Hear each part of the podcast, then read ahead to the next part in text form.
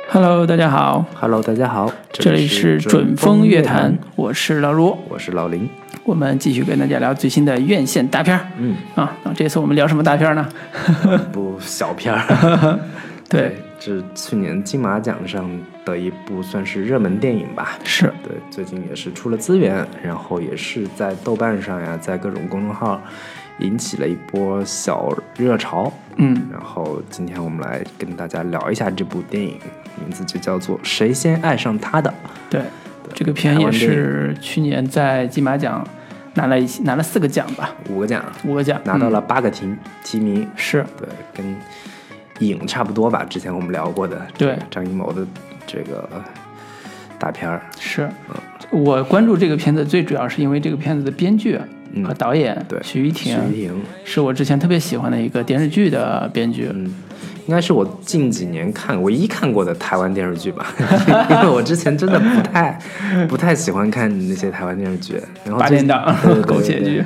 对公主小妹啊，什么王子变青蛙呀、嗯什么绿光森林等等这些听过，但都一直觉得这小女生才看嗯这种电视剧呢。台湾剧这这种特别小情小调的东西不太适合我，但是我也应该是好多年前看的，嗯，这个我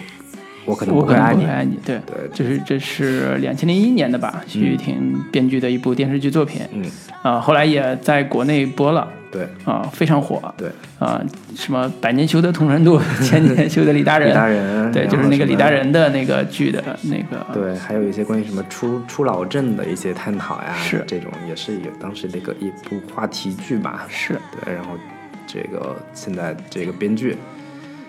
当导演了，是，拍的就是这部《谁先爱上他的》。对，作为他的导演处女作，嗯啊，对，那我还是先简单来介绍一下影片的一些基本信基本信息吧。好的，导演徐玉婷，我们刚刚也说过了，还有另一个联合导演叫徐志燕，嗯，然后应该也是一个新人导演，之前没有看到有其他的这个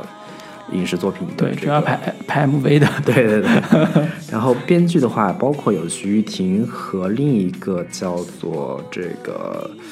呃吕石原，是他是他也是台湾的一个算是知名编剧，嗯然后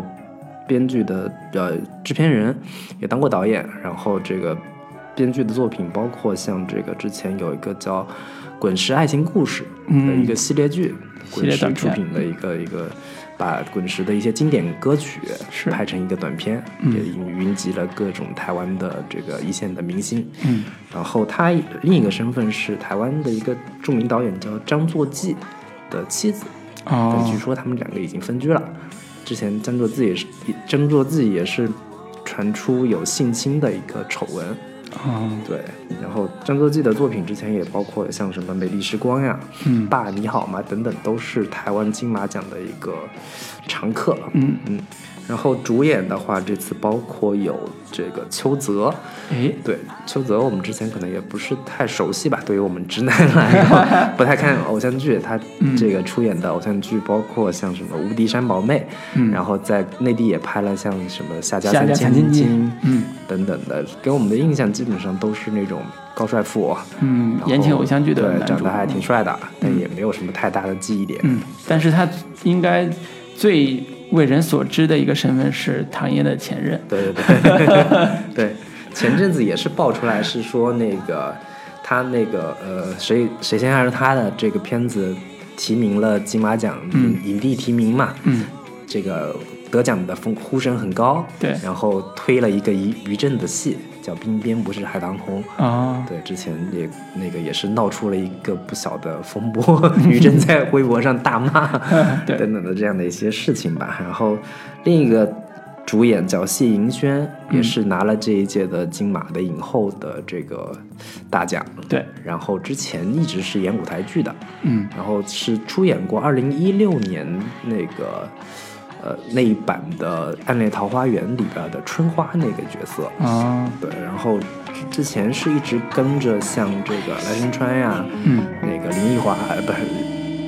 那那个那个那个那个那个台湾香港话剧导演是林奕华，对林奕华，嗯，呃，演舞台剧，嗯，出身的，然后演技功底应该都还是比较过硬的。对，然后其他的一些演员相对就是比较那个陌生一点，陈如山饰嗯演剧中那个宋振远、那个死去的那个爸爸的这个角色，嗯，然后另一个叫黄圣球饰演这个儿子的角色。对，主要的演员基本就这些，对然后而演演心理医生的是万芳，原本是歌手出身，歌手，对，然后也演过一些舞台剧，嗯对，基本的演员的信息就是这些，然后剪辑是雷震清，他是跟呃蔡明亮合作的比较多，嗯包括他很多的短片《郊游》啊等等这样的一些片子，也是一个知名的剪辑师。影片的片长是一百分钟，然后在嗯，台湾这次金马奖上是获得了五项大奖，八个提名，嗯，也是金马奖的一个大热的一部片子。是，呃，豆瓣的评分目前是八点六分，嗯非常高的一个分数吧。对，然后另外说一下跟这个片子相关的一个几个小花絮，就是奈飞买下了这个《谁先爱上他》的一个流媒体的版权，嗯基本上就是全全全全球人民都可以在奈飞上看到这部片子。然后呢，另一个片另一个话题点就是，二零一七年五月底是台湾正式这个同性恋同性婚姻合法化，对，这个事情也是跟这个片子最终能够获奖也有一些这个周边的关系吧。对，嗯，台湾的呃这是一个社会话题了，就是台湾的这个同性婚姻合法化是振奋了亚洲区的这个同性的这个恋情，嗯，因为终于有一个可以不用跑去美国才能或者跑去什么澳大利亚才能结婚的一个、一个一个一个嗯，一个合法手续吧，对，对，所以这也是这个片子的一个背景，嗯，啊、就是啊，谁、先爱上他的，其实在主题上有同性的元素啊、对所以这是他的一个呃故事的这个这个时代背景啊，嗯嗯。行好，大概的一些影片基本信息就是这些。然后成本的话，据称是说三千五百万台币，对，呃，折合人民币差不多是八百多万这样的一个成本，八百多万人民币，人民币，对，非常小成本的一部制作。啊这八百万现在放在内地，基本上就是个网大， 对，网大电影，网大现在都有上千万的这样的一个投资规模了。对，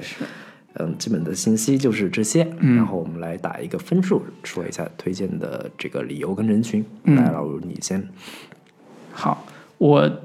呃打七点五分，嗯对，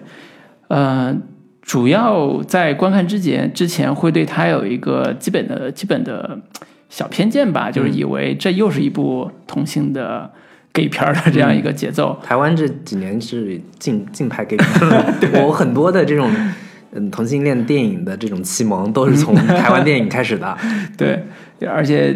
呃，台湾相对自由气氛多一大嗯多一些吧，这种可探可探讨的这种空间会更大一些，嗯所以它也能做更更深入的话题。但是实际上我在看的时候会发现，这是一个喜剧风格非常强的一部家庭情节剧，嗯或者叫家庭通俗情节剧，就是观看性还是非常非常好的。嗯啊，所以整个观看体验也非常强。嗯呃，当然在这里边儿我也看到，其实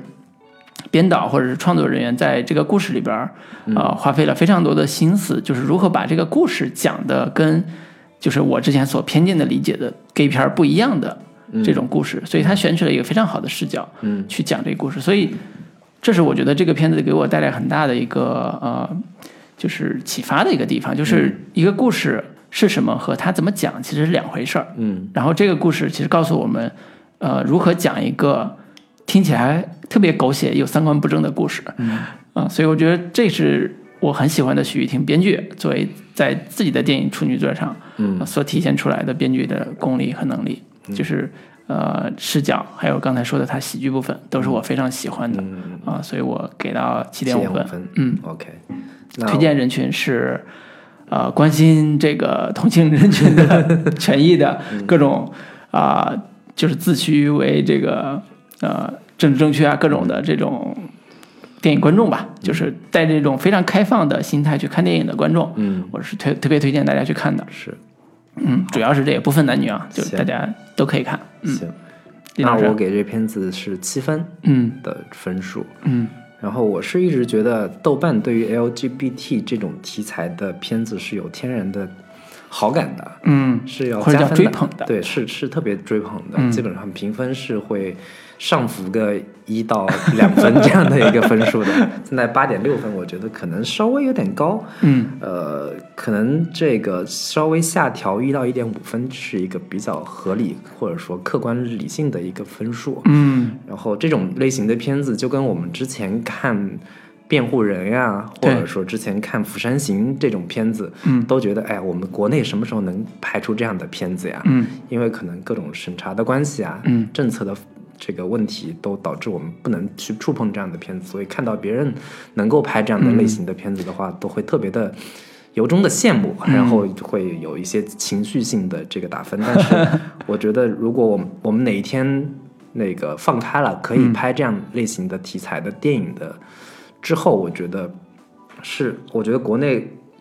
就是会所发生的种种事件啊、题材啊，都会有一个呃，可能会有更精彩的一些故对事会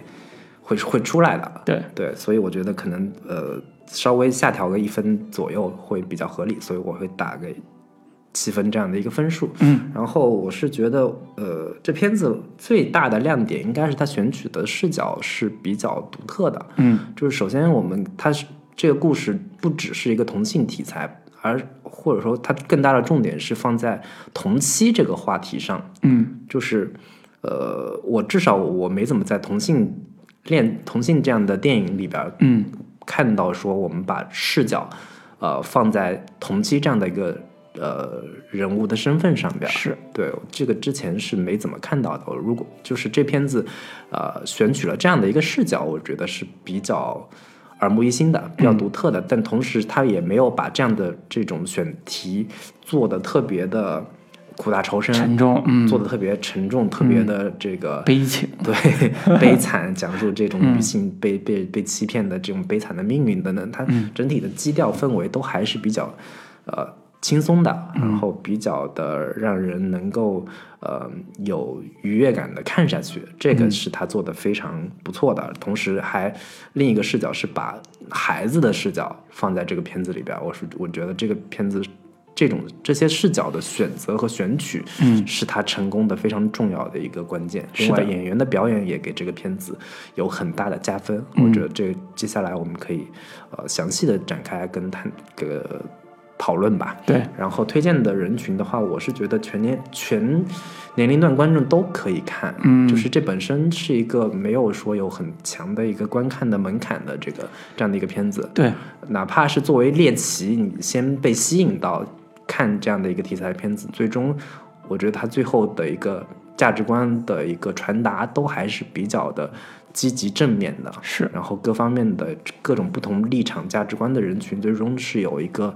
呃大和解、大融合，嗯嗯然后用爱发电， 对，用爱可以冲破一切阻碍、阻碍这样的一个主题，还是挺适合大家都去看一下的。对，甚至说它都不是一个给腐女 YY 的这种 gay 片儿的这对对种对思路在做这个故事，其实它是一个全年年龄段都可以看的，因为因为它里边没有什么少儿不宜的内容，嗯呃，而且它探讨的主呃情感和主题都是现实主义的创作方式，嗯，呃，有一些社会思考在里边的，对，所以还是一个很值得看的一部片子是，是是。那我们的推荐就是这些。那对我们先来聊一下这部片子的优点部分吧。是，嗯，嗯，首先聊的肯定还是刚才大家都提到它的对视点视角的问题对，对对对，因为我在看这个片子之前，也是简单看到这个故事的简要描述。嗯，我看到这个简要描述，我就觉得这故事太他妈难讲 了。他如果用一句话来描述这个故事的话，其实就是一个呃，一个男的，他是个大学老师，嗯他娶了一个女的，但是他是个同性恋，他娶了一个女人当他的妻行子婚，嗯对，是个行婚。然后等他死的时候，他就把自己的所谓的养老还生了个孩子。对，还生了个孩子。然后等他死的时候，死之前他抛弃妻子，嗯，自己又找了他的所谓的同性恋男友，在一块儿住了，嗯，然后还把自己的所谓的保险养老金，金，嗯，对，保保险险，金，然后钱给到他的男友这儿，嗯所以他的同妻，也就是这个妻子，就很不开心，就想把这个钱要回来。嗯对，这故事如果这么 讲的话，就觉得这是一个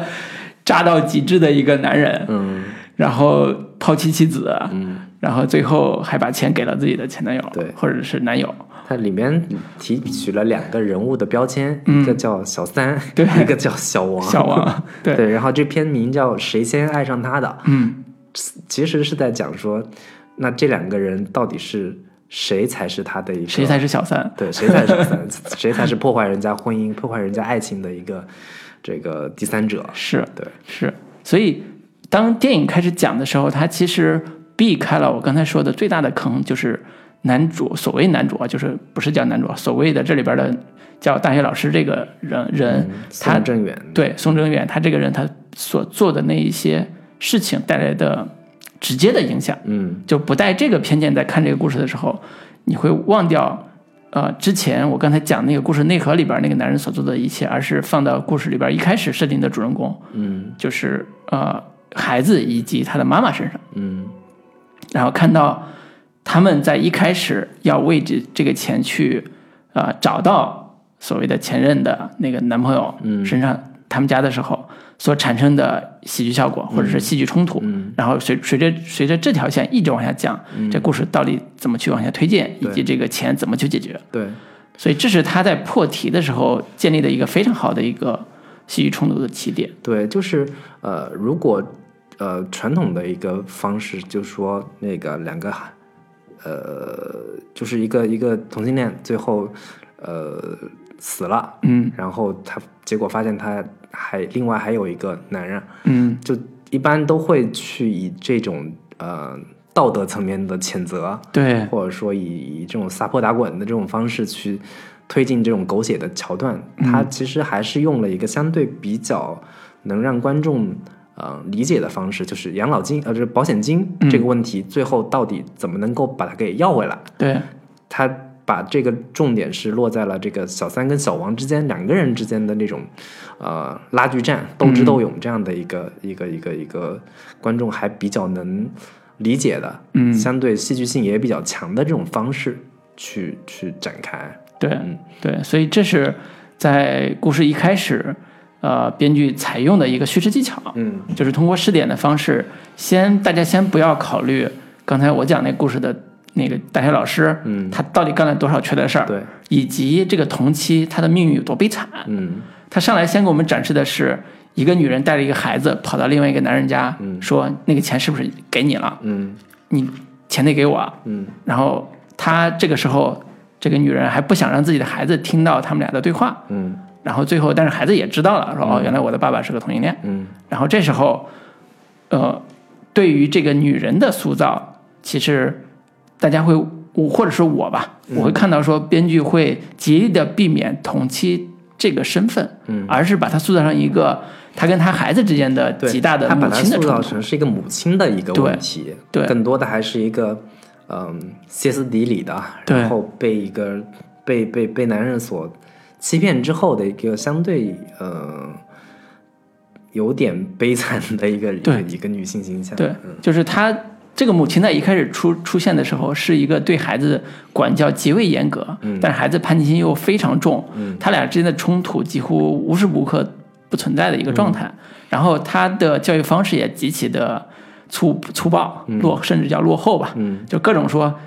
给你买的数学资料为什么不看，嗯然后你自己不看，你对得起我吗？我这么辛辛苦苦挣钱，我为了什么？是然后这时候孩子的视角，孩子的反应就是，你这种演技也太夸张了，你可以去拿奥斯卡最佳女主了什么之类对的对。你去好莱坞发展会比较有 对，有前途嗯对。对，所以这种家庭内部冲突，它是一个非常喜感的方式在处理。嗯，它的基调一开始，包括刚开始说我们说他去家里边要去别人家要钱呀，包括自己在家内部和孩子之间冲突，都是一个非常幽默的、非常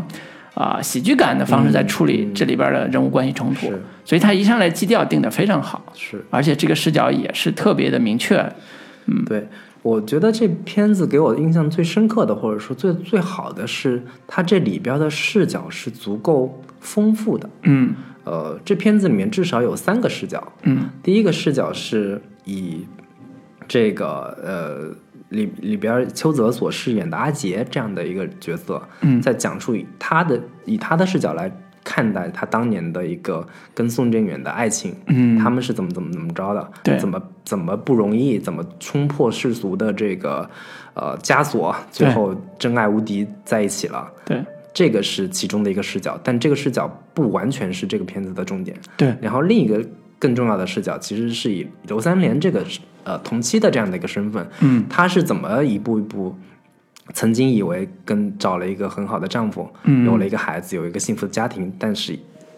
呃这样的一个美梦和幻觉。怎么一这一下子被戳破之后，他的一个人物状态是什么样子的？嗯以他的视角去，他如何去经历和面对这些事情，是这是第二重的视角。然后第三重的视角是从孩子这个身份，孩子怎么看待他父亲的同性恋的身份，嗯孩子怎么去看待他这个母亲的这种歇斯底里的状态，对以及孩子怎么去啊呃找到他父亲曾经的爱人，就是邱泽演的那个阿杰。对他跟他之间的这个关系，有点类似于呃父他父亲死后缺席的这个父亲重新要找到，又重新的一个类似于父子的之间的关系，嗯又有点类似于母子之间的关系。它里边有好多台词就在讲说。你你爸死了，你对我这个继 父啊、不对，继母我这个继母就是有就又很微妙的这种、这种关系，是的一个一个处理，我觉得都就至少这片子里面有三三重这样的一个视角，嗯而同时呢，这片子开始上来那个父亲就已经死了，对父亲死了之后，我们不知道这背后的故事的话，就开场的时候其实是有一点悼亡电影的那个感觉，嗯就是父亲死了，他们该如何埋葬父父亲所留下来的记忆。是然后这整个片子就通过这三个人的视角，他孩子，然后阿杰跟刘三连这三个人的视角，不断的回溯跟这个回忆，去呈现出他父亲当年的整个的一生所过下来的这这这整个的一个过程，对完整的拼凑出了这整个故事。就视角，它是其实是足够的丰富的，也不会说我就站在哪一个哪一边，说觉得他们很不容易，他们就值得同情，是或者说我站在孩子的角度说，那个父母都很操蛋，或者站在同期的角度说，这个同性恋骗人，这个都是骗子，嗯或者说站在这个阿杰的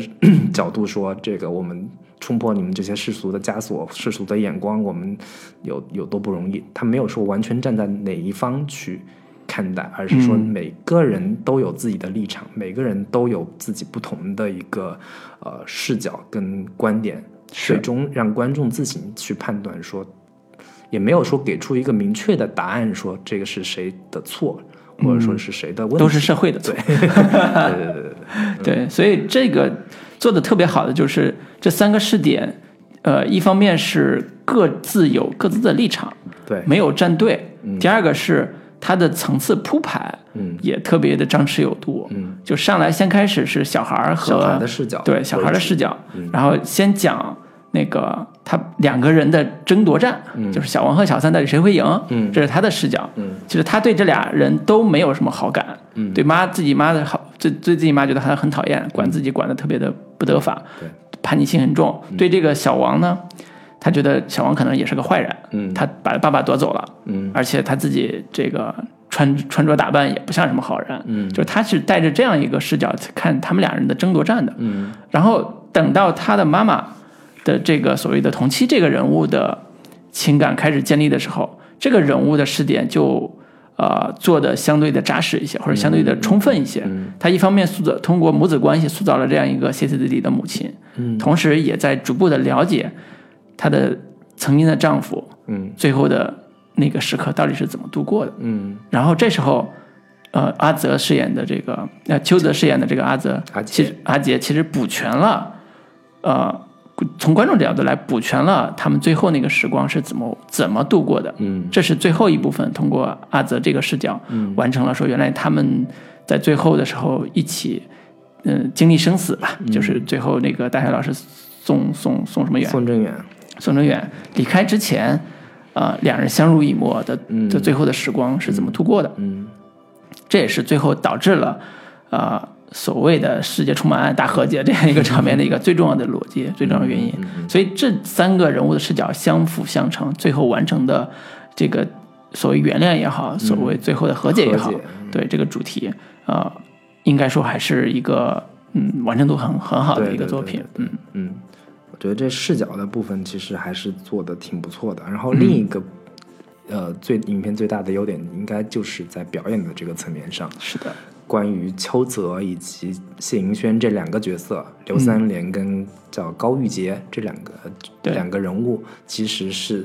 呃在表演方面都是非常在线的。嗯，对，这两个人物应该是今年他他他们都同时提名了这个最佳呃男女主嗯主男主角跟最佳女主。对这两个提名，最终这个谢盈萱是拿到了这个最佳女主这样的一个呃殊荣吧。嗯，是是，对因为我觉他们两个人表演难度其实不太一样。嗯就对于邱泽这种电视剧演员来讲，表演难度最大就这是、应该是邱泽第一次演电影。对最大难度就是你怎么着把你的那种油腻 的天天演公子哥这种气质给去掉。嗯，从现在结果上来看，是特别显而易见是脱胎换骨，啊就是对我们都希望有一个偶像剧演员脱胎换骨演电 影，这个的确人家做到了。对对对对，虽然没有邱泽拿最后大奖啊，但是的确做到了。对，邱泽之前给我们留下的印象，真的就是一个，呃，在各种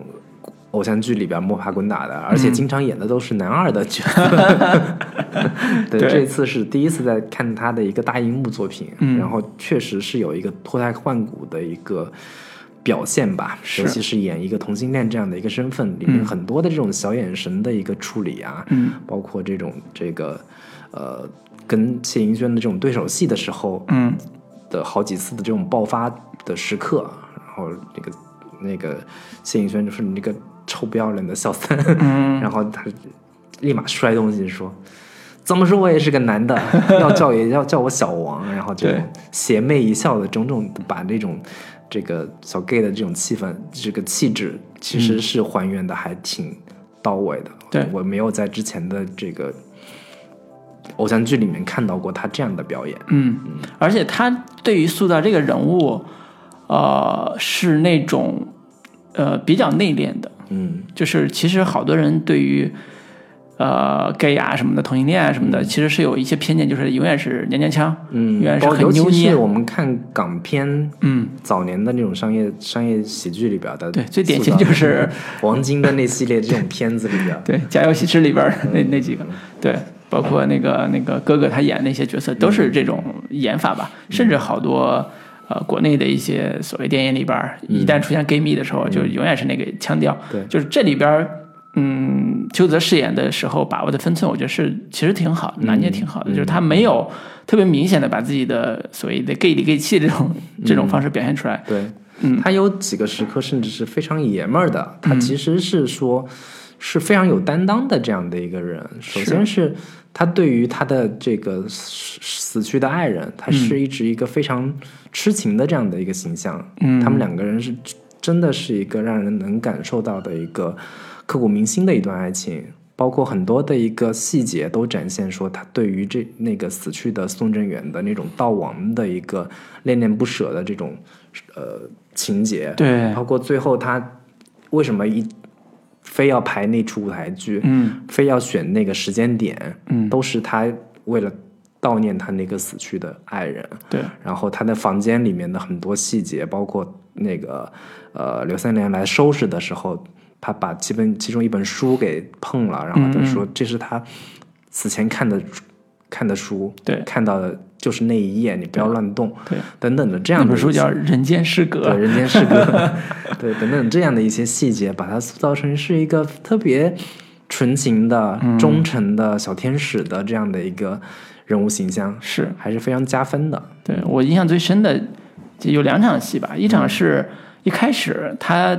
突然跑到医院送包子对，那场戏，就是一开始会觉得有点懵，就说哎他怎么跑医院了嗯，啊？然后跟护士有一个简单的对话，就说啊那个包子还是得给你吧，对，嗯那个加油啊什么之类的。然后看到中间的时候就会意识到说哦原来他是那个时候是要是下意识的去医院看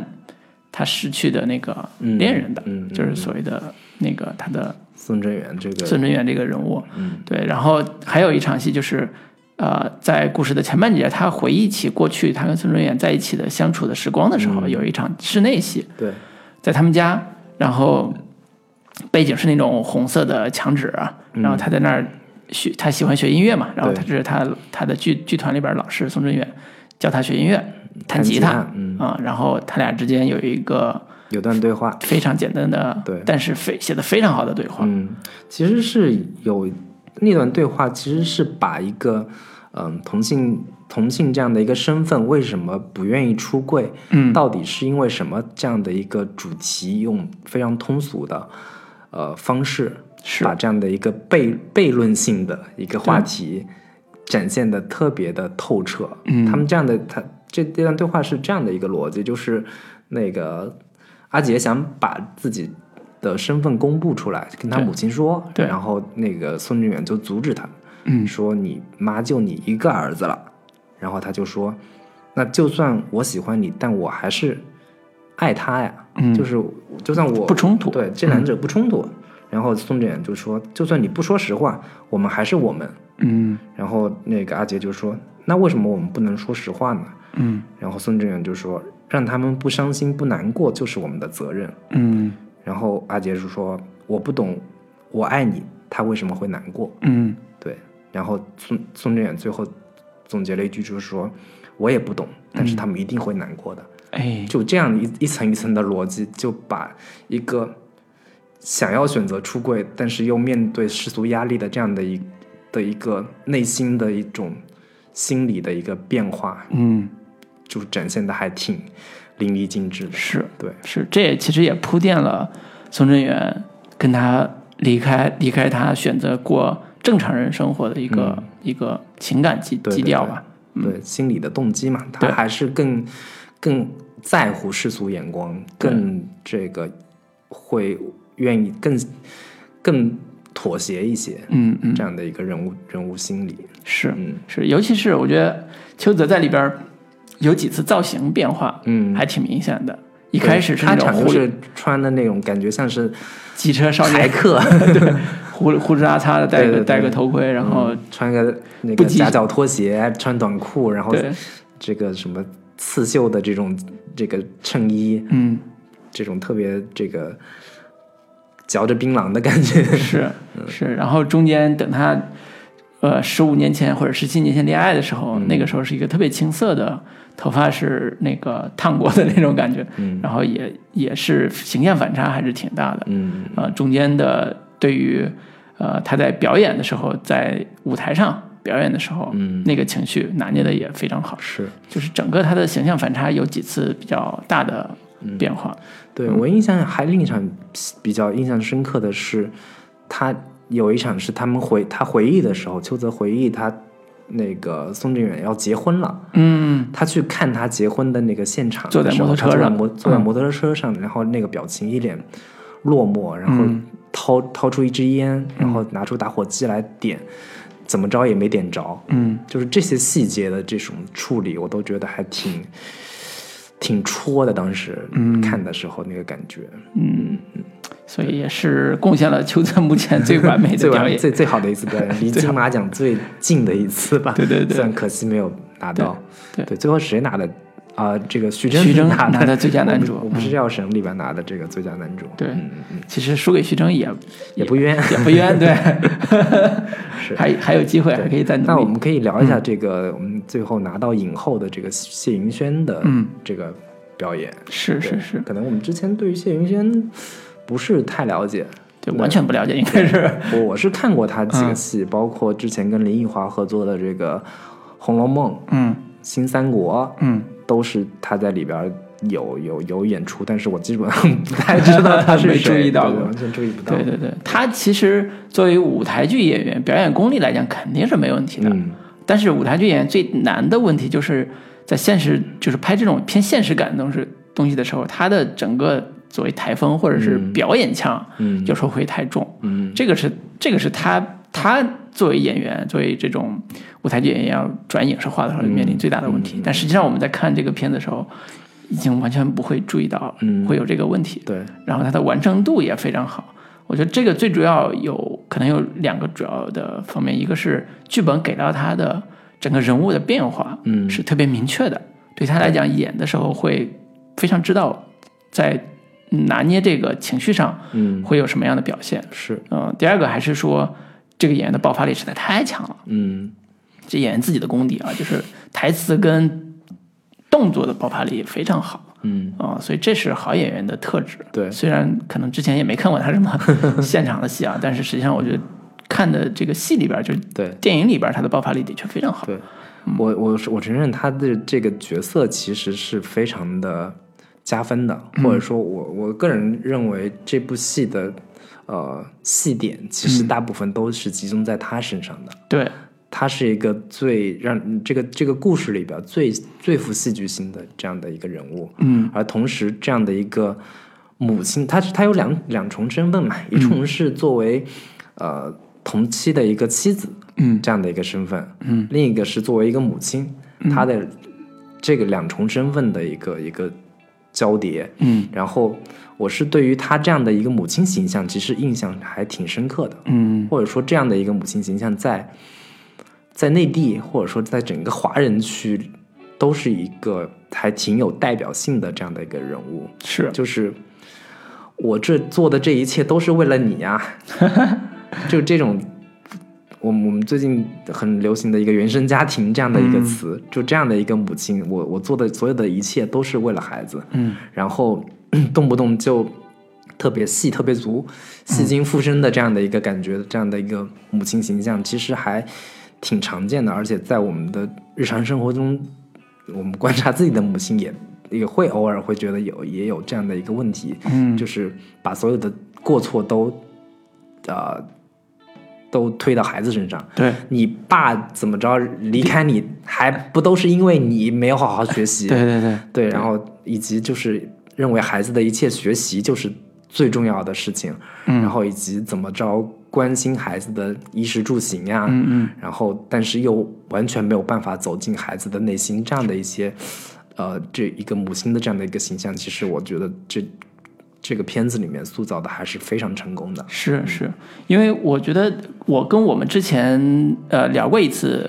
呃一个台湾剧叫《你的孩子不是你的孩子》那个，对对对，那个比那里边也有一个母亲是歇斯底里的，嗯为了孩子各种付出，然后她老公出轨了，然后各种歇斯底里要要要要证明自己，或者帮助要为孩子去证明的那样那样一个母亲，就是其实对比看那个母亲演的也特别好，那个角色演的特别好，但是对比看这里边的那个三连，嗯他的那个呃表演上的，或者是他的角色上赋予他的，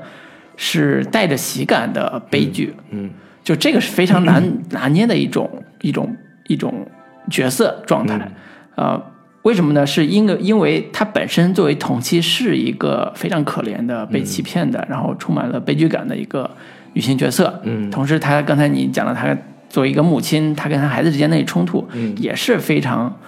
有悲剧气氛的。嗯，但是在处理这个角色的时候，他没有让观众看到一味的悲情的、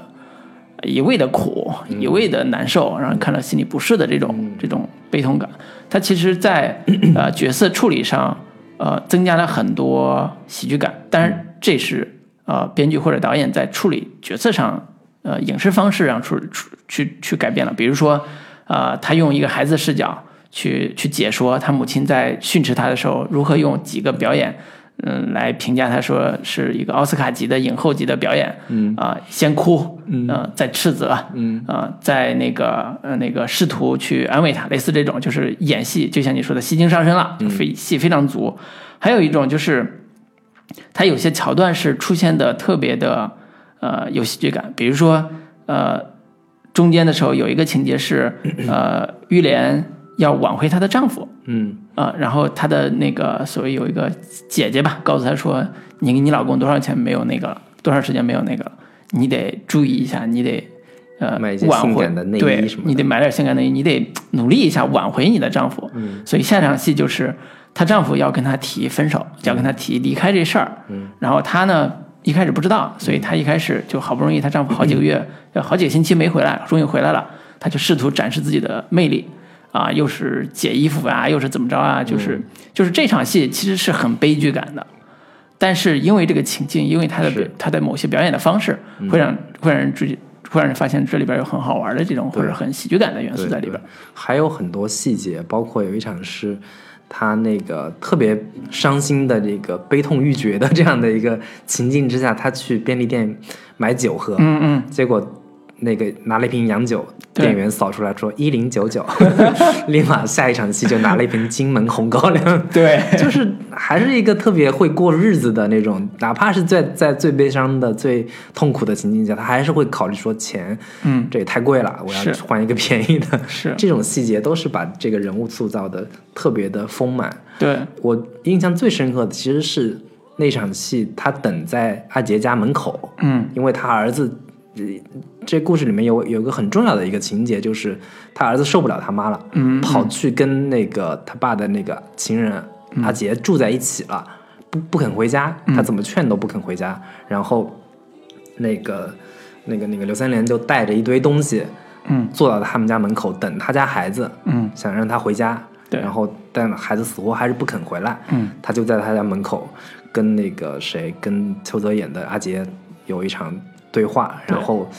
最终还是没把孩子劝回来，他就那个拿了一堆东西，然后劝跟他说那个不要吃油油炸食品，不要吃那种垃圾回锅的那那那些那些东西不好。我给你做了这个这个那个的，你回去要按时吃饭，然后就是把一个关心孩子、关心那个孩子的这样的一个母亲，还是塑造的很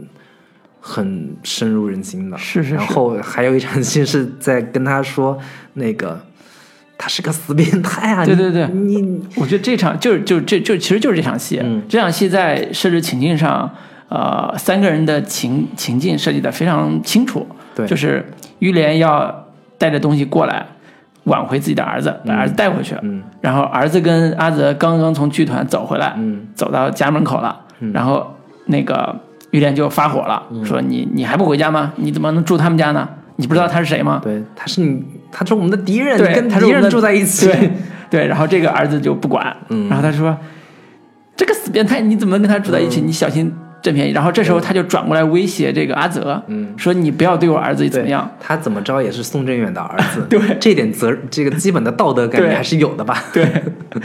所以这种转过来又去跟阿泽对峙的这这个戏就 特别的搞然笑。嗯后阿杰就说：“你们要怎么着，赶紧管教你儿子，你拿回回家管教去啊，什么之类的。对，对，而且最后走的时候还撂了一句狠话：“你要敢怎么着，我不就把你剁 掉。”对”对对对，然后这这个戏就突然虽然是一场吵架戏，但是你看的时候，你觉得这个戏就特别好玩儿。对，又觉得有一点心酸，就是这样的一个母亲，嗯，他就说，他后面有场戏跟他阿杰在说的时候说，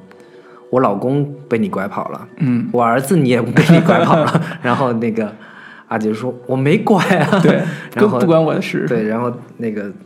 刘三我什么都没干啊刘三连就说。嗯是你没拐，你什么都没做，你厉害，你什么都没做，我两个最重要的男人都 被你丢到你这儿了，是吧？嗯反正就是这种台词上的或者是情境上的幽默感，呃，处理的还是特别好。嗯啊、尤其刚才我们呃聊这两个场景的时候，会发现他台词写的特别的生活化，嗯对，而且台词的这种节奏感也特别好。嗯，嗯，所以演员在演的时候，我不知道是现场磨了很多遍还是怎么着，就是最终出来的效果是非常自然的。啊是因为我看导演访谈的时候，他们他也是极力的跟演员强调说，不要演，不嗯要有表演的感觉，一切都是以现实生活当中的这种感觉和逻辑去进行表演。对对对，所以典型的就是他那个儿子，嗯，完全没有演 演技，也不会有有所谓表演痕迹。但又特别像是一个这种青春期的那种，是有点愣愣的，有点木讷的，然后是哦这种感觉的这个小孩儿。是，我觉得演小孩演的最可爱、最好玩的一场戏就是，呃，他要跳楼，嗯他在那个那个阿泽他们家，嗯他说我他妈来接他，不行，我要我要我要跳楼，嗯，不能让我走。然后这时候那个阿泽就想帮他妈把这嗯孩子带回去嘛，就别别在我们家折腾了，嗯你要你要吵你回家吵去。然后他就把孩子就使劲拽回来了，拽回来之后，这时候阿泽跟他妈之间又有点小小冲突，在那儿聊，在那儿对峙呢。嗯，突然孩子以迅雷不及掩耳之势又爬到窗户 上，就是所有这些动作非常的自然，而且那个状态也非常的清楚，就是演的状态非常清楚。我觉得这个小演员还是挺好玩的。对，他是嗯通过这个孩子的视角去观察，说我当年我我父亲为什么会跟这个男人在一起，对他到底是一个什么样的人，他到底是个好人还是坏人？嗯，然后那个他他里边有一场戏在在两个人在房间里面这个呃吵架，然后那个阿杰就说、你作为一个孩子，你不能这么伤害你母亲嘛，嗯你不能这么没有礼貌。对然后那个那个小孩儿宋晨曦叫、宋晨曦就质问他说：“那你为什么还把我把我拐走了？那你为什么还还还还让我我妈还伤害我妈？”就这样的一个意思，就是都把这种情感的悖论就交代的还挺。挺微妙的，就是感，就是人与人之间这种感情没有那么的非黑即白，对没有那么的简单一句话就能说清楚。对，嗯，对，所以这个演技部分也是呃挺加分的，对这个对这个戏，对，然后另外我觉得有一些片中的一些小趣味点做的也还是挺好玩的，嗯，比如说里面有很多卡通式的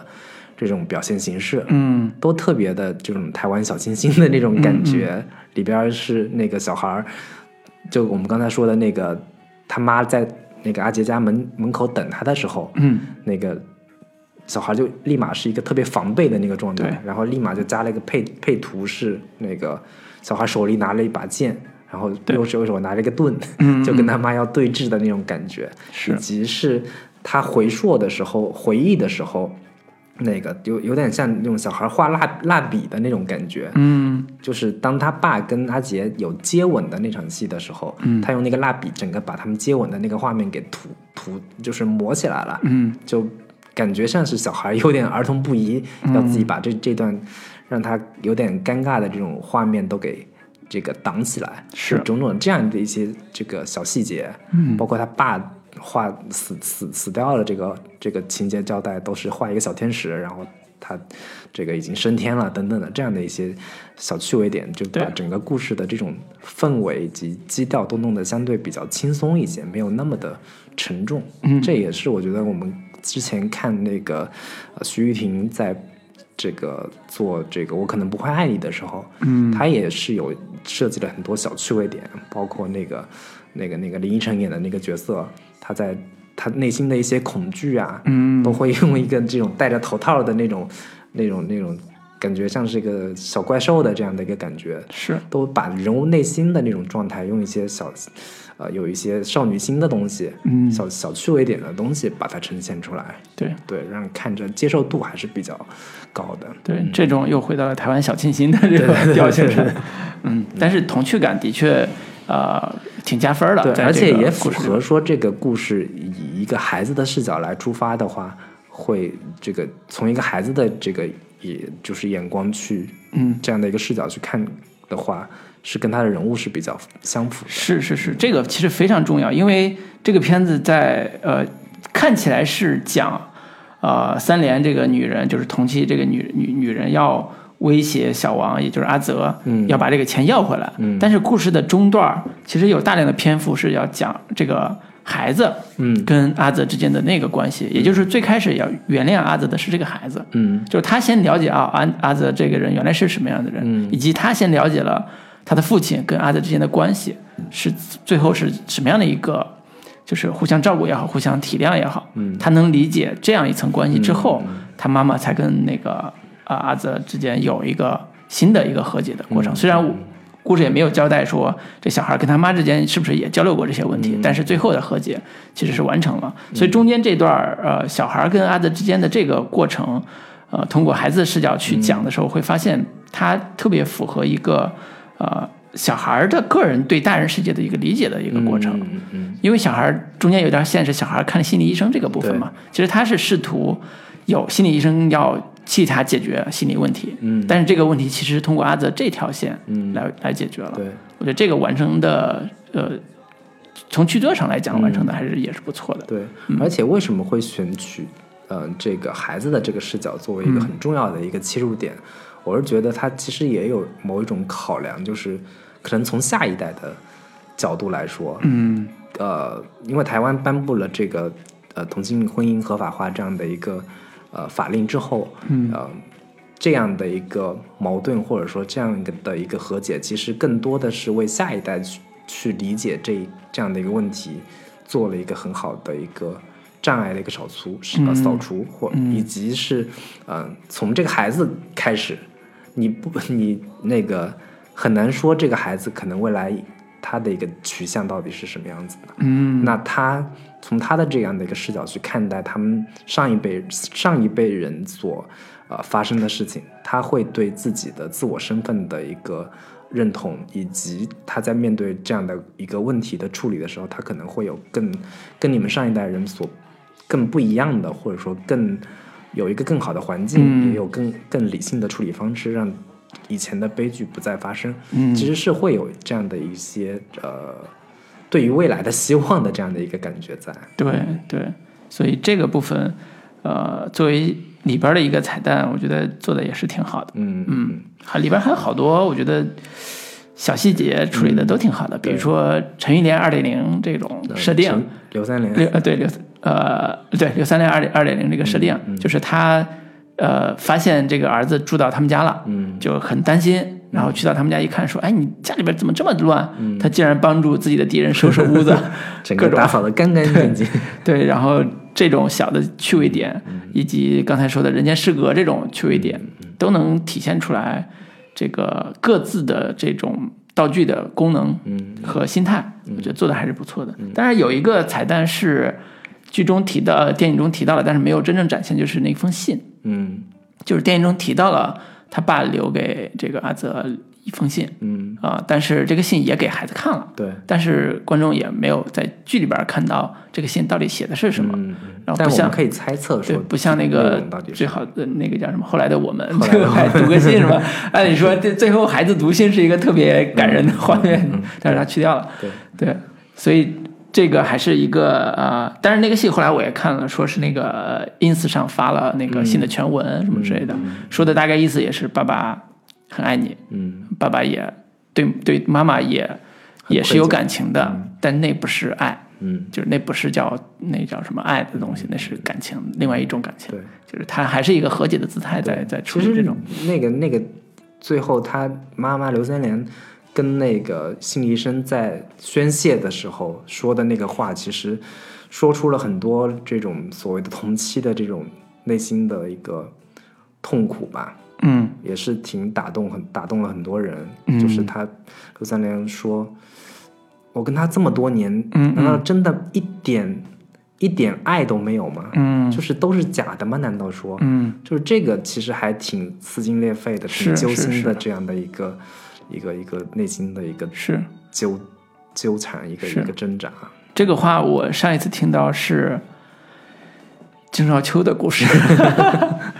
郑少秋和那个肥肥呃肥妈沈还殿是霞沈殿霞，对对对，沈殿霞好像是有一个段子也是这个，嗯就是他俩离婚之后有有一个，因为他很爱郑少秋嘛，嗯所以就在在好像在一次节目上就说过这个话，嗯，就是难道我们之间就真的没有一点点爱吗？就是啊，好戳心呐、这种这种对白， 对，行，那关于优点的部分我们就先聊到这里，嗯然后我们先休息一下，好的然后在下一部分我们来聊一下这片子可能存在的一些问题，跟大家探讨一下。好的，嗯，好。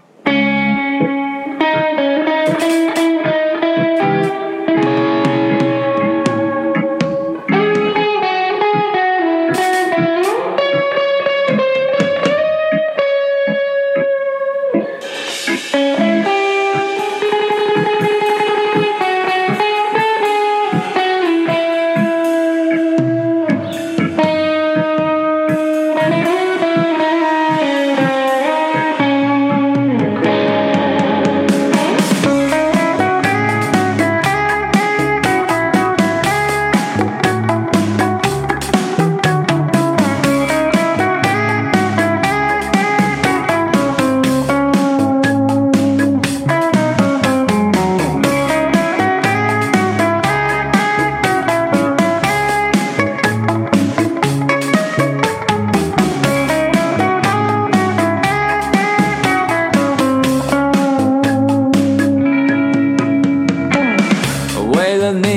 愿放弃我所有，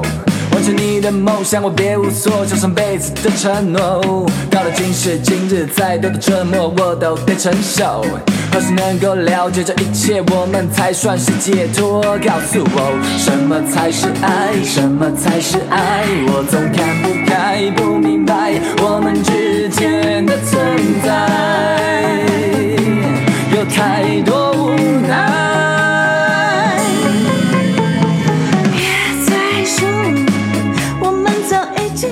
心碎。好的，我们继续回来。嗯，刚才聊完优点了，可以稍稍吐槽一下这个戏的小问题吧。嗯最主要我是看到结尾的时候，我的确觉得，哎呀，又是世界充满爱的故事，又是一切用爱和解。对，用爱发电的故事。嗯，当然不得不说，这个还是跟这个戏的大类型有关系，因为这个类型本来就是一个家庭温情剧或者家庭偏家庭情节剧这种模式。嗯大部分的这种戏都是以相对温和的方式来结尾的。是即便不是一个大团圆，那也是一个，呃，相对看起来还算圆满的嗯结尾。嗯也包括像我们看《失之愈合》，嗯，它的很多的家庭戏的片子也都是这个调不性停。啊！我看结尾的时候，很像步履不停的那个 感觉，对，或者比感比海更深啊这样的。对对对然后一家人都放下了彼此内心的这种呃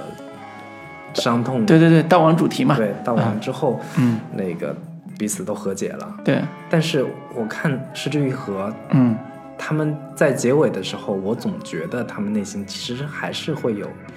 只是暂时的一个一个一个和解，嗯嗯但是内心的这种纠结或者说内心的一些伤痛，其实并没有真的抹去。嗯，所以他在结尾的时候，我是觉得，如果能让这故事，呃，在结尾的时候能有一些更，呃，深刻的一个升华，嗯，会让这个故事更加分多一些。是，我始终还是觉得刘三连这个角色，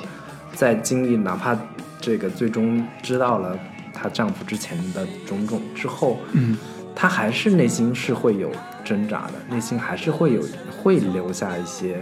呃，遗憾也好，或者说这个呃执念也好，嗯这样的一些东西，是不是可以让她能有更多的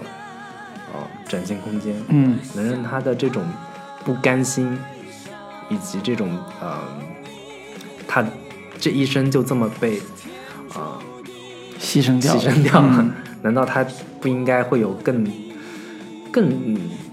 不想原谅的一个心理动机吗？嗯嗯对我是希望可以看到有有这样的一些东西吧，而不是一个。最终纯温情脉脉的，最后所有人都和解了，是都是放下了，是。对，最主要原因还是说，他把这场和解都放在了一个剧场演出的这个情境里下，对，快速的完完美的和解了。对，这特种别其实也不太透露合逻辑啊特别好莱坞公式化的那嗯个感觉，就是前面各种的问题，最终这个结尾的时候，主人公追追到机场，发表了一通感人至深的演讲， 所有的事情都解决了，然后对彼此都抱。这个抱在了一起，亲吻了下去，对等等的这样的一些情节，还是让人觉得这样的解解决方式有嗯点太理想化了。对，我觉得这个和解里边儿其实包含两个层面的和解，一个层面叫呃呃道王与内心和解，对，比如说这是呃阿泽他这边儿完成的，通过演出，就是这是十七年前他的初恋，他的恋人，嗯，做的这个话剧，他十几年后为了悼亡他，在他百日的时候又又做了这样一个演出，嗯然后作为一 个悼亡主题的完成嗯啊、我觉得这个是完成了，这个是 OK 的，和与自己内心的这种伤痛与与这种悼亡人的这种情怀嗯和解，我觉得这是 OK 的，完成了。嗯但是另外一个主题其实并没有很好的完成，是所谓对于同期这个身份和同性恋这个身份嗯并没有完成。同期身份就不说了，就是女主她这个身份，嗯她如何完成自己与这个身份的和解，没有，嗯就是没有完成，而是说她跟这个阿泽之间可以，我觉得是阿跟阿泽之间可以有一些和解，嗯但是对同期身身份，我觉得是不应该那么快就做转变的。嗯第二个是他的妈妈，就是阿德他妈妈嗯跟阿兹之间的和解，也不应该那么快去解决，对，因为这还是同性恋主题的和解，就是为什么他之前他他不愿意跟他妈说出来这个自己出柜这个事儿，还不是因为社会压力太大嘛，他妈也不不是那种能接受的人，嗯啊，转瞬之间他妈就抱着花儿来，对，还是给这样的一个最后的一个解决嗯画面给出来是说，其实你你母亲其实也没有那么的不能接受，嗯，你们你们只要勇敢的说出来，大家还是能够理解的，嗯，嗯，他最后把这种落点还是放在这儿了，对对，所以就会觉得这是一个非常美好的想象化的一个场面，嗯，就是呃与内心和解啊，很好很好完成，但是在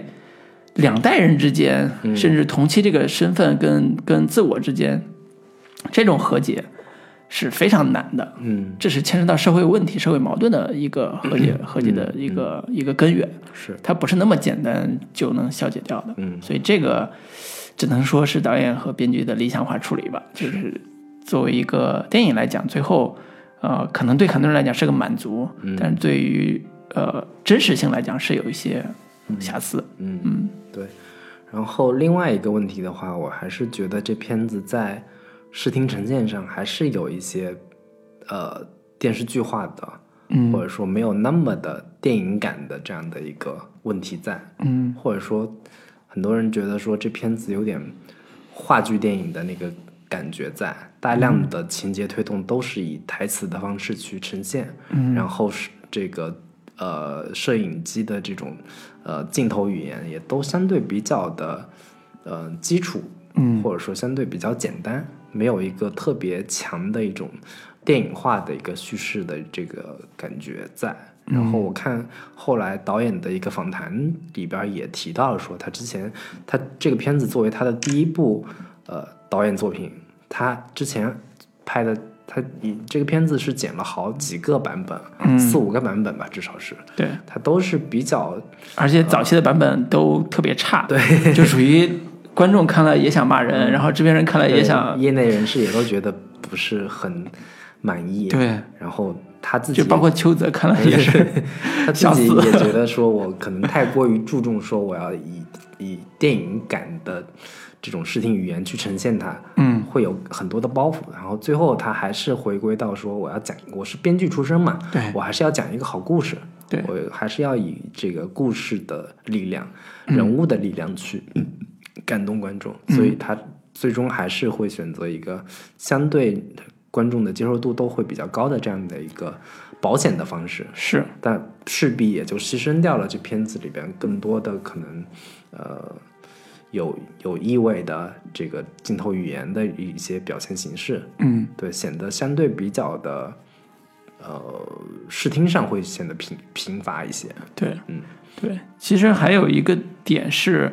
这里边有些视点弥合度没有那么完美，嗯，就是 刚才说了，女主玉莲、三三连人，嗯和那个孩子，他的孩子，包括阿泽，他三个人各自有一个讲述过去的或者叫讲述现在或或者过去的一个视点，嗯，但是这个视点在在呃叙事层面上，有的地方并没有那么严丝合缝，嗯呃，包括呃，最主要，我觉得最主要还是孩子跟阿泽在一起相处的时候，嗯阿泽是阿泽心目中不是阿泽在回忆里边儿，他跟他爸爸之间相处那些画面，嗯呃，那些其实一看就是给观众嗯看的，嗯呃，小孩儿也是看不到的，嗯然后但是通过小孩儿的画笔把它给涂上了，嗯啊、就类似这种情境，就是会让人觉得说，呃，视点没有那么的完美统一，对。嗯，但是基基本上是围绕叙事的角度对来对来来做对的。我一开始以为这片子可能就是纯从孩子的视角去对，一开始会有展这种开感的，觉，对嗯，，但后面看着看着就觉得这些画面都不是这个孩子能够看到的，是但是这个画外的旁白呢，又配的是孩子的这个对旁白，对就会觉得这到底是怎么回事儿？ 对，这是剪辑时代没办法， 要把这故事讲得清楚一点，所以就只能这样。嗯但是呃，应该说不能算完美，但是完成度还可以。对这就是这个，然后另一个话题点的话，还是会涉及到这片子有一些在呃道德层面上的有一些暧昧性的地方在，包括在豆瓣的一些评论里边也说到了，是说这片子有为这种同期的这个呃找同期的这样的同性恋者的洗白身份嗯洗白的这样的一个问题在，嗯，就是他洗白的方式呢有这样的几个层面，首先是上来就让这个宋振元这个呃这整整个片子里面最让人觉得在道德上有瑕疵的、有污点的这样的一个人物已经是去世了，嗯，所以观众你在面对一个已经这个逝者、亡者这样的一个人，你不好有太多的苛责，嗯哪怕是他做了再再错误的事情，你也你也没法去做太多的一个一个评断。然后其次是你把这个阿杰这样的一个呃呃同性恋身份塑造成一个特别的忠诚、特别的善良，嗯然后又同时又特别有担当、有魅力的这样的一个人物的话，那个他们俩之间的爱情在观众的代入感上肯定会更强一些，嗯也就不太会去去更多的苛责，因为他们俩毕竟是真爱嘛，嗯只不过是因为世俗的眼光嗯去这个最终酿成了这样的一个悲剧。嗯以及在刘三连这样的一个身这个人物身上，呃，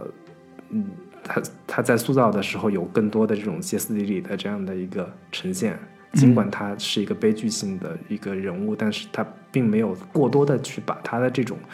悲剧感去给放大了。嗯所以在几个层面上都让这个故事的这个呃最应该被指责的这样的一个人宋振元，嗯把他的一个人物的一个呃污点给洗白了。对，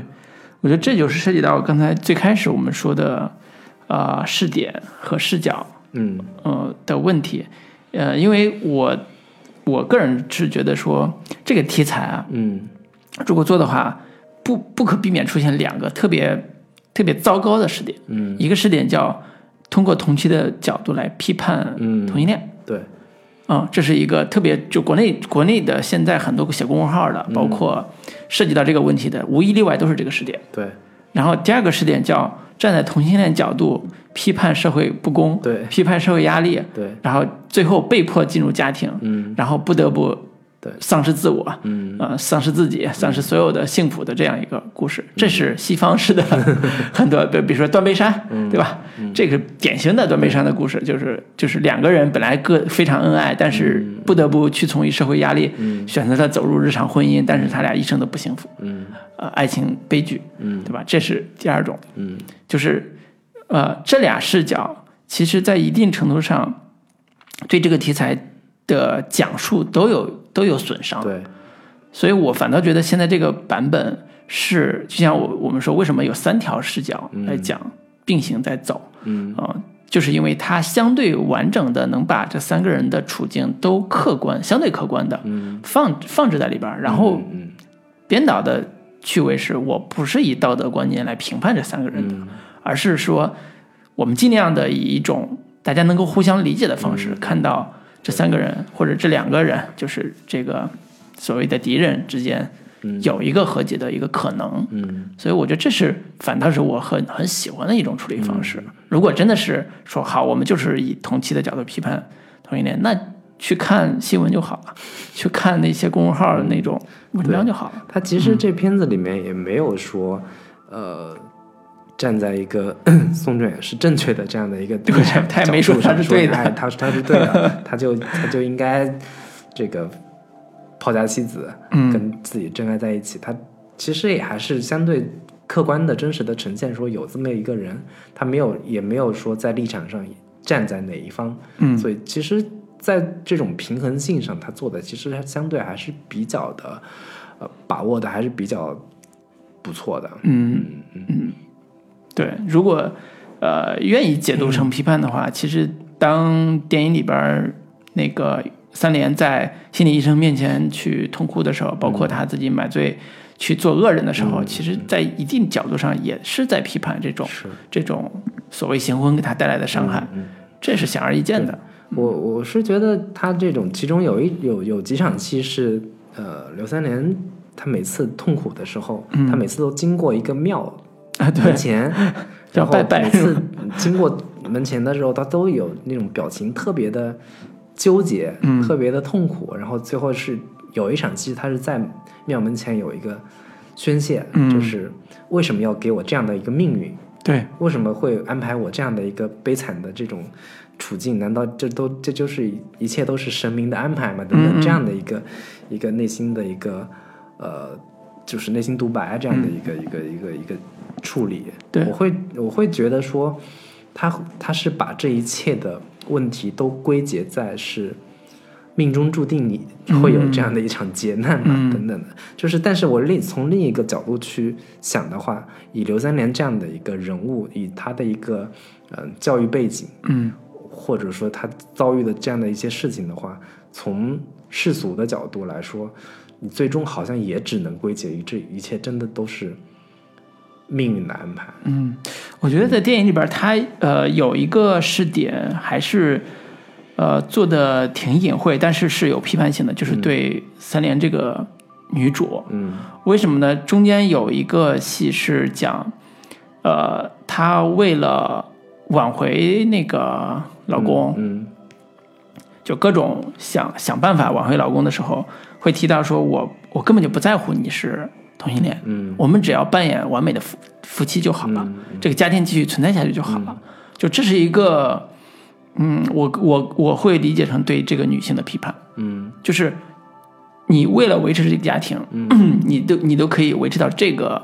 呃份儿上，嗯呃，你不是以一个大家和互相的彼此成全，或者说为了孩子更好的发展的角度去看的，而是一个纯粹为了外在的面子，或者纯粹为了一个维持一个所谓完美完整婚姻的这个角度去看。嗯我觉得这是一种在现在这个社会里边，也是一个非常陈旧的一种嗯，婚姻价值观，但甚是至说我不一定是是对的的婚姻价值观。但是从这个故事的角度来说，我是觉得观众其实并不会觉得这样的他的这样的一个心理，或者说这样的一个心态是错误的，因对为我们绝我们绝大多数人遇到这样嗯的一个情、情境的情境之下，都会选择说我们能够维持现状。肯定是最好的一个选择，谁都会害怕，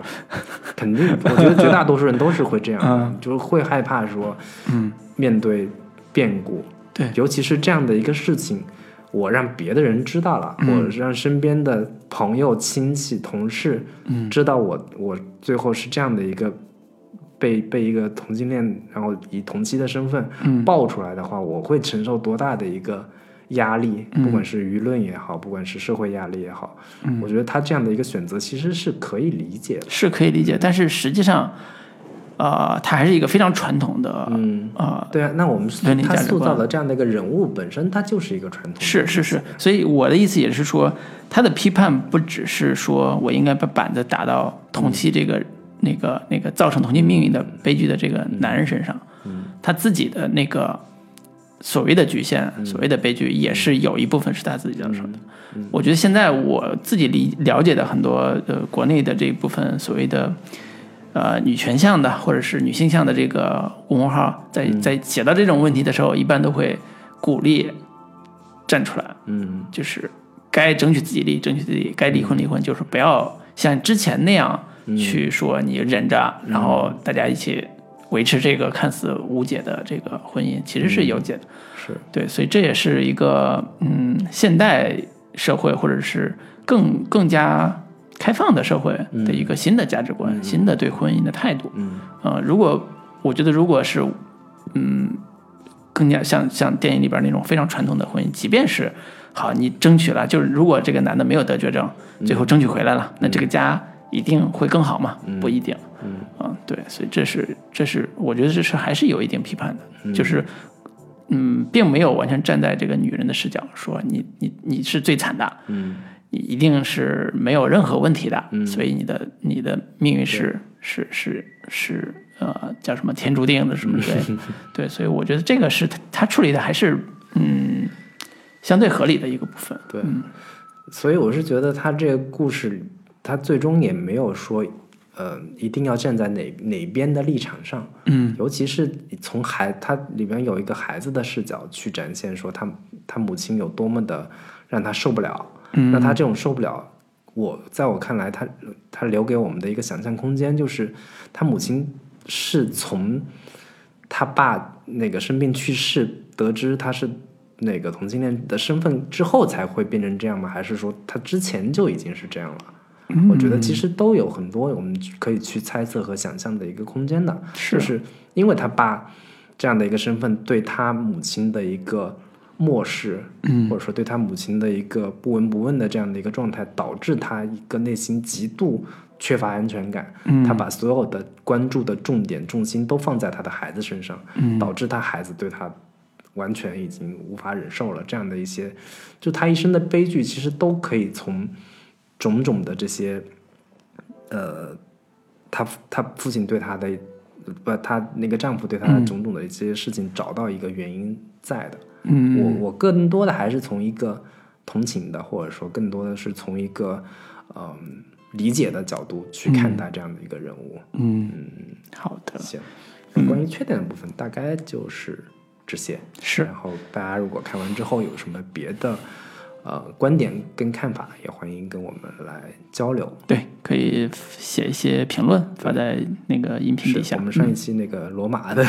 这个，无论从收听量还是这个评论数，都还是可见大家都还不是对这种过分文艺的片子嗯感兴趣的。所以啊，是，如果你你希望我们能聊一些什么样的电影，也希望也也欢迎大家可以在这个评论区跟大家跟我们来进行交流。对，嗯嗯。那最后我们可以稍微说一下我们各自看过的跟这片子有一些相似的，或者说同性题材的这样的一些电影，嗯，给我们留下比较深刻印象的好。片子。嗯好，我觉得我看完第一反应是他跟当年那个《喜宴对，》是一脉相承李的。安的那一部，对，李安当年也是家庭三部曲嘛，嗯，然后涉及到家庭的这个呃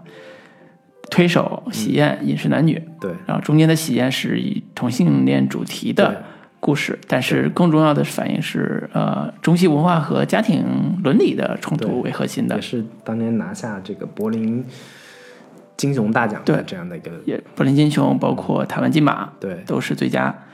啊、当然对比来看的话，会发现金熊呃会发现那个喜宴其实都是呃同性题材，但是都是有喜剧风格，嗯，呃，但是会发现喜宴的格局会更大一点，对，因为它涉及到一个中西的冲突，对，就是它是一个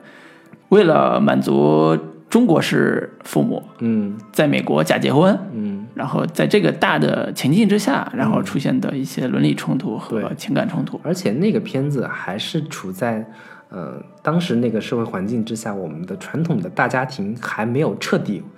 瓦解的对感觉的对这样的一个一个一个还得听父母的气话氛之下，然后孩子还是要遵守孝道，嗯还是要怎么着这个这个听从父母的安排，对等等的这样的一个。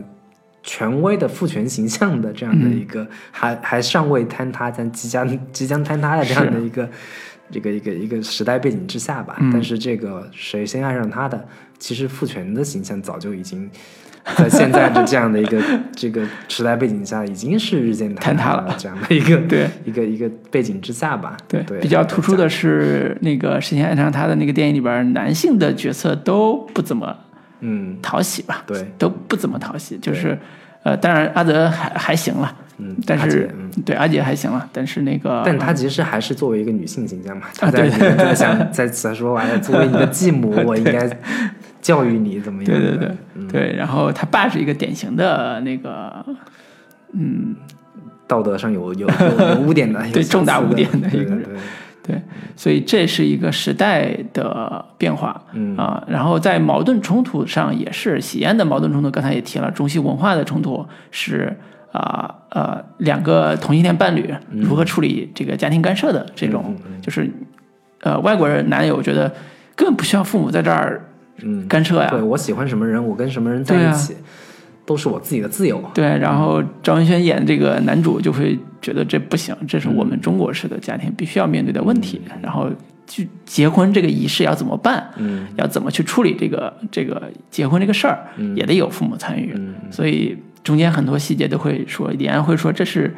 中国五千年性压抑的一个表现方式，就是假结婚，结婚现场很多很多事情。闹洞房啊呀、对等等对对对对，就是很好玩的一些情境，也是反映文化冲突的一个层面。第二个还是说，呃，它里边还是一个以同性恋为主题的，以同性恋伴侣为核心的一个嗯讲这种面临社会压力的一个一个主题。嗯，嗯，这是一个相对比较常见的一个表现方式。对，相对还是比较一点零的，以嗯及在讲述说这个他这同同性恋身份怎么着要瞒住他的父亲，嗯不让他的父亲知道。对然后到了这个谁先爱上他爱上他的时候，他的关注点或者视角其实已经是升级了，在讲说你这样的同性身份，如果这个隐瞒下去，伤害到的呃父母其实是在其次，对，更对多的是你欺骗的这个女人，嗯，以及也就是那个呃《喜宴》里边高定素梅演的那个那个那个女孩那个女孩儿，嗯，她把视角是落在她的身上，是就假如说你瞒着她，把她当作为同妻这样的一个身份处理的话，嗯，你对她的伤害其实是要比对你的父母的伤害来的更大的，对对他这个片子其实是把这个视角是落在这个问题上对面了，其实就是嗯是有一个二点零的升级的这样的一个成分在。对，而且是非常个体的体验和情感冲突嗯是最、最清楚的。虽然你看，呃，电影里边儿主线冲突是那个钱嗯归属的问题，但实际上很快就变成他们自己各自处理各自内心的痛苦对和彼此之间和解这个主题对上了。钱反倒到最后也没有那么重要了，对嗯对只是一条线索。对，所以啊、呃这其实让我想起来最近看的一个偶尔看的一个综艺，嗯，叫他谁家那闺女是吧？我家我家那那个闺女，对对对对，里边儿引起争议的很多话题都是关于女孩儿婚恋的这个主题，就是因为三个袁姗姗呀，傅园慧呀，袁姗姗傅园慧， 对他们的父亲嗯，在镜头前，然后开始面对这个儿女的或者或者面对女儿的婚恋的态度，表达出自己的看法，基本上都是希望女儿早点结婚。嗯是但是这三个女孩都各自有各自的想法， 对，然后中间有一个我印象最深的就是那个、呃、高君燕，焦俊赵俊彦，然后跟 Papi 酱在一块儿吃饭的时嗯候、p a p i 酱说：“我现在心目中对于这个家庭自己，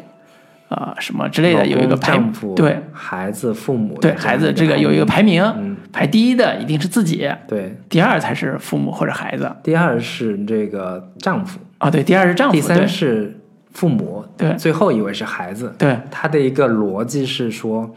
嗯，我在我的余生，嗯谁陪伴我的时间是最长的？嗯，我陪伴自己的时间其实是最长的。对其次是我的丈夫，每天跟我在一起。嗯然后孩子，呃，不是，父呃，那个父母，嗯可能也有有有有一个这个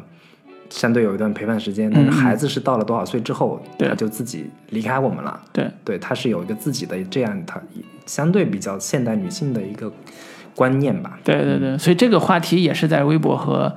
现实内外都引起一些争议。在在那个节目里边是父母这一辈儿，就是爸爸们都对这个排名嗤之以鼻，不可理 喻， 对，一定是孩子放在第一位。对 一一定是孩子第一位，要么是我父母放第一位，要么是孩子放第一位，嗯我都是在最后的。 就这是特别传统的中国式的，这特别能理解啊，这嗯真的是父母那一辈儿的一个典型的一个、呃那个思维方式。对嗯，但是到现在这一代人，三零呃八零后、九零后这一代新的一代嗯人对这个问题的看法，跟上一代的确会有新的是不一样的变化。对，对，说回到喜宴的话，它其实也是我最早看的一个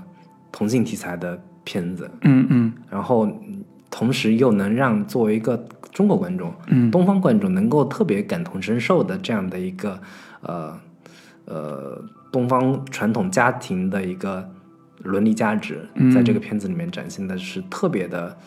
呃透彻的。是对，里面有好多场戏，我都觉得现在看来还是觉得印象还挺深刻的。就是他把他父亲接到他们父母到了美国之后，嗯，然后他们也也要要准备给父亲办一场假婚礼的时候，嗯，他父亲是哪天那天是刚锻炼完了，嗯，躺在椅子上睡着了，嗯，他以为他爸已经。死了，去世了，就是伸伸手在他鼻把鼻子底下摸，这个探了一探，到底有没有气儿，他把忽然醒了，就是这种很多这这些小细节展现出这种那个不孝有三，无后为大呀，然后这个那个在父母在父母还活着的时候一定要尽孝道啊等等这样的一些主题，其实特别东方，特别这个中国式的这种家庭伦理，是在这片子里面有很好的一个展现。是嗯，整个包括这部片子也是李安他的一个呃在在在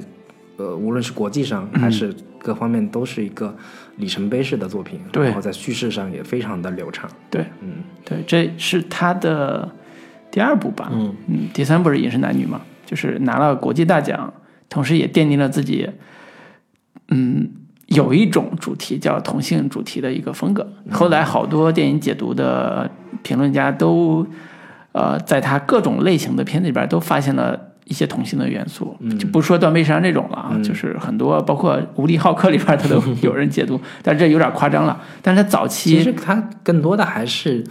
对于父亲，就是那篇那个三部曲是父亲三部曲嘛。对对对，对于父权形象巨大的阴影的一个笼罩之下，他怎么去挣脱，怎么去抗争这样的一个母题，在各种的他的片子里面都有一个非常